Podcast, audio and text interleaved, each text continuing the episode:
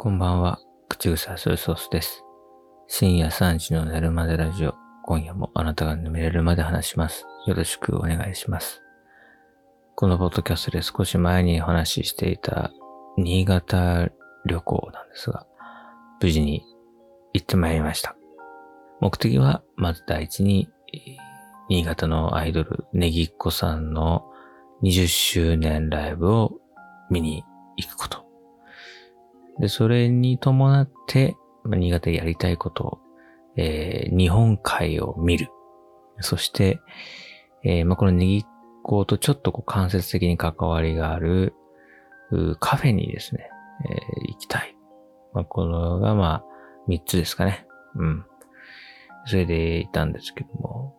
まあ、何回かね、あの、新潟には、まあ、その、ネギっ子さんのライブを見に、何回か行っているんですけど、今回初めて、その、JR のダイナミックレールパックっていうのを活用しまして、でこれがこう僕の予想以上に安くなるっていうね、話をちょっと前にしたかと思うんですけど、要は、その、JR の、券と、その、行き先の、行った先での宿、これがセットになってるんですけど、今回僕が行ったパターンで言うと、本当に往復の新幹線をチケット普通に買う値段と変わらないぐらいの値段でビジネスホテルのシングルルームがついてくるっていう。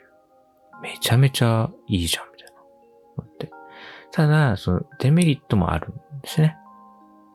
例えば、窓側、通路側は選べるんですけど、それ以外の細かい位置は、え指定できない。でた例えばその窓側って選んだら、な、どっかの車両の窓側ですね。だからあの、窓の外にワイヤーでくくりつけられて、新潟へ GO っていう可能性もゼロではないんですよ。その座席番号を見てないからね。もしかしたらその A, B, C, D, E まであって、幻の F があるかもしれないとか。F? っつって、え、新幹線って3人、2人で、あれ横並びに A, B, C, D, E までしかないやつに、俺がもらったダイナミックレールパックのこのチケットに F って書いてあるんだけど、つったら、あ、お客さんそれは窓の外です、つって。窓の外にギュッとくくりつけられて、イーサンハンドよろしく、へばりつきながら、あの、日本海へっていう可能性もあったんで、まあちょっとドキドキしたんですけど、それなかった。よかったです。えーギリギリ、ギリギリなかったです。はい混んでたらわかんないね。うん。それがまあデメリットですね。あとは、その車両を、新幹線をちょっと急遽遅らせたいとか早めたいっていうようなことができないっていう。もうこれ、わか、買って分かったんですけど、あの、旅行の日程表みたいな、なんていうの、旅行のさ、この工程表みたいなのが PDF で来るんですよ。で、お客様何時発の何人乗って、で、チェックインを済ませられて何時発の新幹線でお戻りになりますっていう工程表が書かれた、来る。要は、旅行なんですよね。JR の旅行パックを買ったってことになるから、あの、そのさ、どっかどれかをさ、ちょっとチェンジしたいっていうのはできないね。もうこのツアーが組まれてるから。そうそう。だから団体行動だっつってんのに一人だけ私ここのサービスエリアでもうちょっとソフトクリーム食べてきたみたいなことを言ったやつはもう容赦なくもう高速バスからも放り出して出発しましょうっていうことですから。私だけもう一本遅らせたいみたいなこと言っていけないわけですから。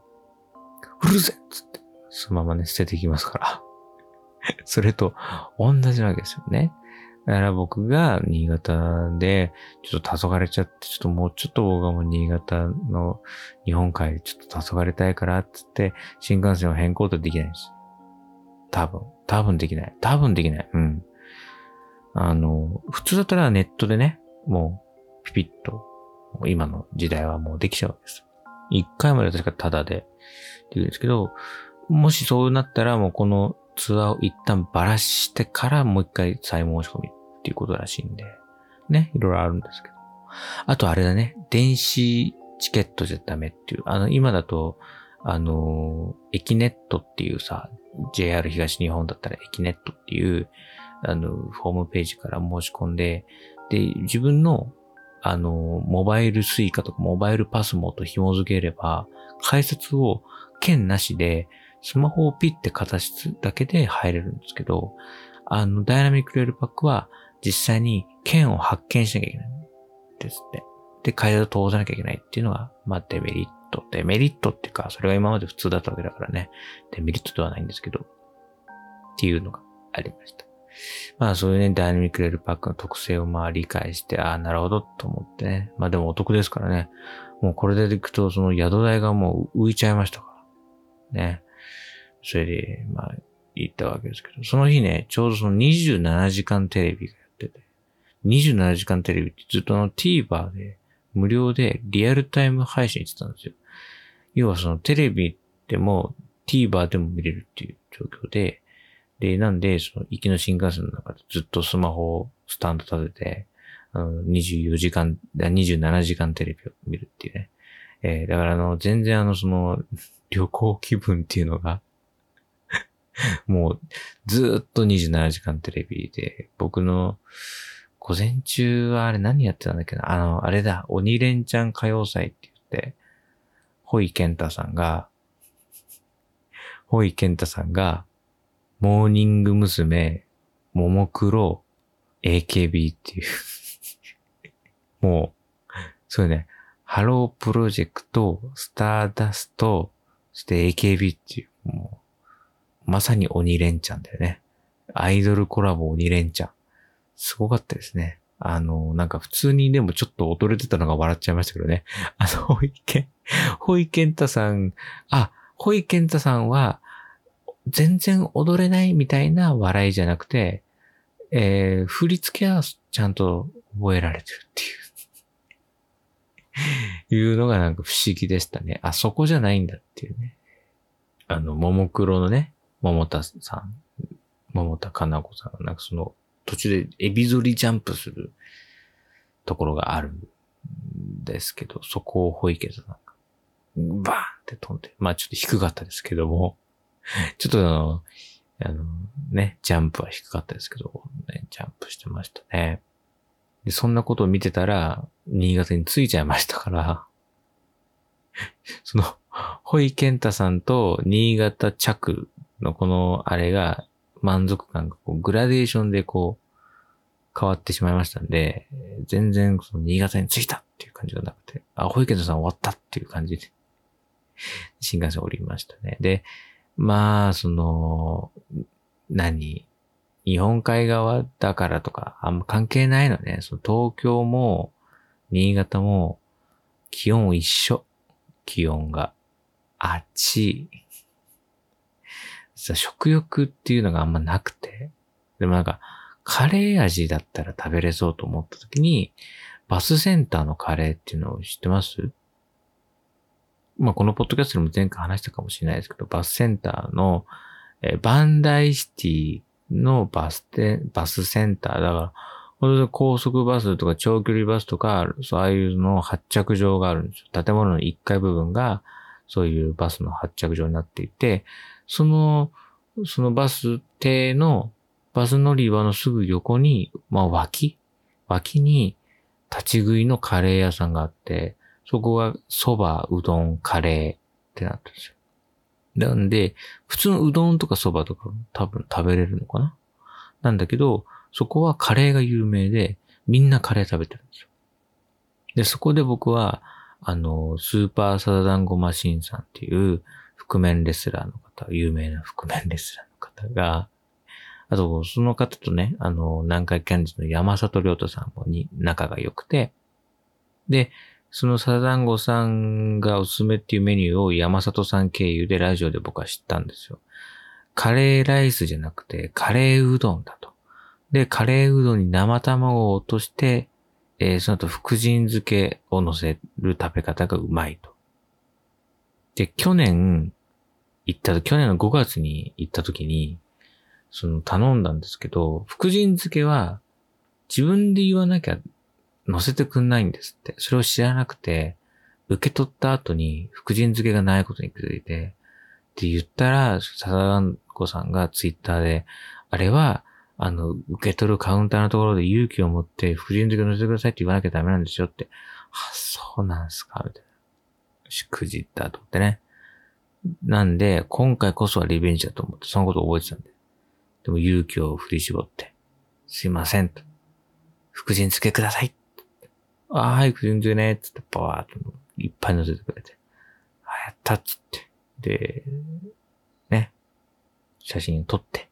で、そのサタダンゴさんへのそのお礼をね、ちゃんとツイッターで表明しようと思って、過去のその、サタダンゴさんがアドバイスくれたツイッターを探したんですよ。僕宛にね。で、それ探して、それで引用リツイートしようと思ったら、その写真見たらね、あの、七味かかってたんね。七味もかけなきゃいけなかったんだ。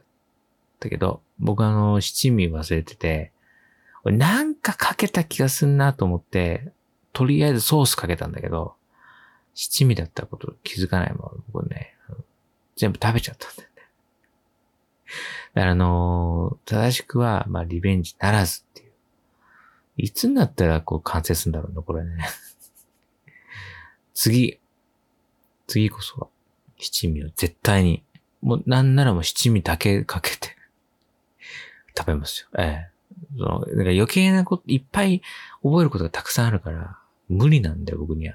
次は七味だけかけて食べますんで、それでもう、よしとします。はい。ほんと悔しいね。なんで、あんなに勇気を持って、あの、福、福神、つって、ね。本当にあの、食券をね、渡すときに一緒に言うのか。要はその、二郎形式。あれその、どうぞって時に終わりに、あ、ついでに福神漬けも、みたいなノリなのかって、って思ったんだけど、その食券を渡す時には何も言えなかった。で、最後渡してくれる時に、あ、福神漬けをって言ったら、そのね、やっぱ俺のね、あの悪い予感が的中したんですよね。その、工程の流れがあるわけですよ。うどんを持って、カレーを持って、卵を落としてっていう、その流れ作業がやっぱあるわけです。で、厨房で奥から手前にかけて、そのだんだんそのカレーうどんが完成されてきて、最後に卵を落として、はい、お待ちなわけです。はい、お待ちなのに、はい、お待ちに返す刀で僕が、あと福神漬けもって言ったもんだから、一旦そのね、ラインを、ちょっと戻ったな、半歩。その、福神漬けがさ、福神漬け盛り付けボックスがさ、その、はいどうぞのカウンターの隠れた裏側にすぐ置いてあって、そこでこう、常連さんが、あ、ああれ乗せてって言ってる、はいよってってポポッと乗せるんだと思ったの、俺は。そうじゃなかったんだね。一旦戻って、機密を返して、福神漬けを持ってまた持ってきてくれた。そこでこう非効率が生まれてしまったんで、僕はそこでち、あなんてこったと。このね、バズセンターのこのカレーを安く提供できているのは、この効率化。ね。そしてお客さんはパッと食べてパッと帰るこの立ち食いスタイル。これで回転率を上げて、お客さんが無駄なくさばけるように。これが低価格の秘訣なわけですそれがメリットなわけです。僕たちが安いお値段でうまいカレーを享受できる仕組みの一つなのに、僕はあーと、福神漬け、うっていう、その、福神漬けください。そんな、そんな言い方してねえよ。なんで自分で自分を下げるようなこと言うんだよな。福神漬けを出させてください。って言ったからもう、これがもうクソ、クソ神奈川から来たクソ野郎のせいでね、つって。で、でも、全然もらってね、食べた。たらもう罰が、罰が与えましたよ。やっぱり福神漬けの、なんて言ったって神って文字が入ってるぐらいですから、やっぱね、福神の神の怒りを買ったね。お前には七味はいらない。そんな贅沢はせん、つって。俺の脳みそこの海馬から七味をかけるという記憶をシューって抜き取って、やられちゃったね。な、これで完璧なバスセンターのカレーうどんは食べることできないまま終わってしまって。ね あの、まだあの、新潟着いて、カレーうどんしか食べてないんですけど、もう16分経っちゃったんですけど。違うのよ。本題は、ネギっ子さんのライブを見るっていうところなんだから。なんでこうなっちゃうのかな。終わりです。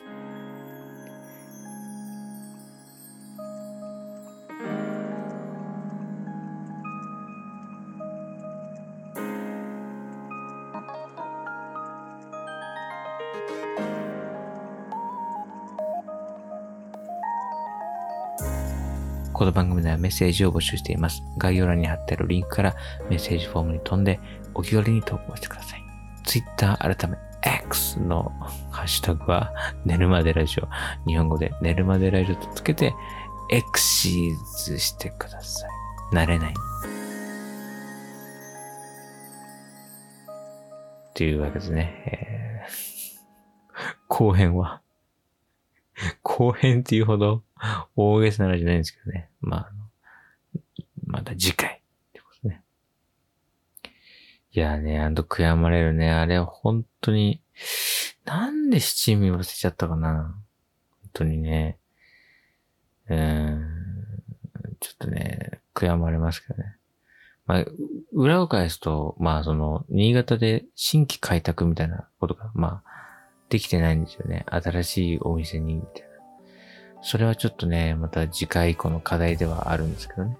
えー、まあ、前回今年のね、3月だっけ ?3 月か、2月かな ?3 月か2月に行った時はね、あの、モスバーガーを食べて 帰りましたんで、それから比べればちょっとは、ね、リベンジ、あの、進歩したかなっていうね、いう感じですけどね。というわけで、えー、今夜はこの辺です。それでは皆さん、おやすみなさい。